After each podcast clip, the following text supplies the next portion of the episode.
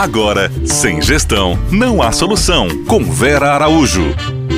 Olá, olá pessoal, tudo bem? Estamos aqui de volta para mais um papo, mais algumas dicas de gestão para negócios na área de alimentos e bebidas. É tão importante, né?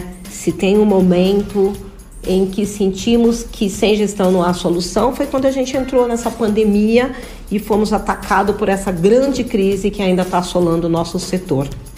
Se eu não olhar para os números do meu negócio, se eu não olhar para as pessoas dos meus negócios, se eu não olhar para quanto custa e quanto eu ganho e qual é essa relação de resultados, prejuízo, lucro ou prejuízo, com certeza vou passar com muito mais dificuldade esse momento quem se planejou, quem vem há muito tempo cuidando da sua gestão, avaliando seus resultados, fazendo provisão. Vamos falar disso já já, o que é fazer provisão. Com certeza está passando por isso com um pouco mais de fôlego. Não estamos bem, ninguém ainda está bem, mas estamos nos aperfeiçoando, estamos fazendo do momento de crise um momento de oportunidade para aprendermos mais, para nos renovarmos, para nos inovarmos. Bom, a Aline está aqui para mais um papinho e a gente vai falar um pouco hoje sobre Prolabore. O que, que é Prolabore? É o salário do proprietário. Prolabore é o salário do dono, do empreendedor, com um sócio, dois sócios, três sócios.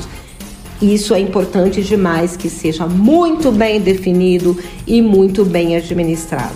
Temos muito problema muitos problemas, vamos colocar um S nisso, quando o Prolabore não é bem administrado. Aline, fala um pouquinho da importância disso para nós, por favor. Bom, o que, que, uh, que nós vemos muito nessa, nas nossas consultorias, nos restaurantes que nós trabalhamos? É, há, muitas vezes há uma mistura entre as contas da pessoa física com, com as contas da pessoa jurídica e, você, e, e os os empreendedores eles não conseguem nem entender se realmente eles têm lucro ou não e tem uma troca de contas aí o tempo inteiro, tá? É, então definir um valor específico de retirada para os proprietários referente à atuação de trabalho deles e fazer essa movimentação de valor para a conta da pessoa física e aí as, os pagamentos de contas pessoais saírem da conta da pessoa física e não da pessoa jurídica é fundamental para não ter essa, essa mistura e não ter essa confusão de despesas. Quando vocês, é, quando nós observamos que assim vários negócios começam a fazer essa mistura constante, tem uma retirada muito maior do que a prevista. É, você acha que está tendo prejuízo e às vezes não tem. Uh, ou vice-versa, você acha que você está tendo lucro, também não tem.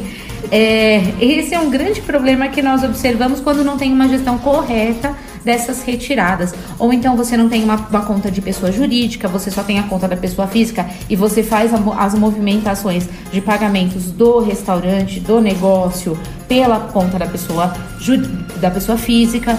Então, fazer essa separação é fundamental. É um dos primeiros passos. Criar uma conta específica da pessoa jurídica e, ah, vamos separar um valor X de retirada por mês, fazer a transferência e a sua, as suas despesas pessoais você transfere, você faz o pagamento da sua conta de pessoa física.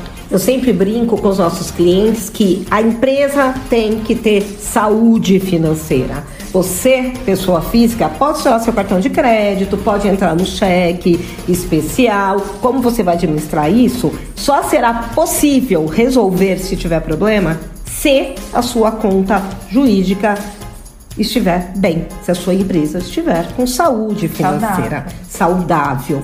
Aline, como a gente define esse Prolabore? Qual o critério? É, essa é uma questão muito complexa, né? Porque assim, existem. É, é muito difícil você dimensionar o valor é, de retirada, mas a gente tem que partir de um princípio que você não pode uh, criar um problema para a empresa para a sua retirada. Então, no máximo, no máximo nós indicamos que a retirada seja em no máximo de 5% do faturamento para a Prolabore, tá? É... Posso até dar uma dica? É tão importante que você Defina o percentual, o seu limite, mas que na hora de você retirar esse Prolabore, que você olhe primeiro quais os resultados que a sua empresa está alcançando nesse momento. Porque muitas vezes, para você salvar o mês, para você manter o seu mês pelo menos um ponto de equilíbrio no zero a zero, é abrindo mão do seu Prolabore. É deixando o seu prolabore na empresa e jogando isso mais para frente. Lembre-se, a pessoa jurídica é sempre mais importante que a pessoa física, certo? Exatamente. Pessoal, Aline, obrigada mais uma vez. A gente volta com a Aline amanhã para mais um papinho. Sem gestão, não há solução. Você ouviu? Sem gestão, não há solução.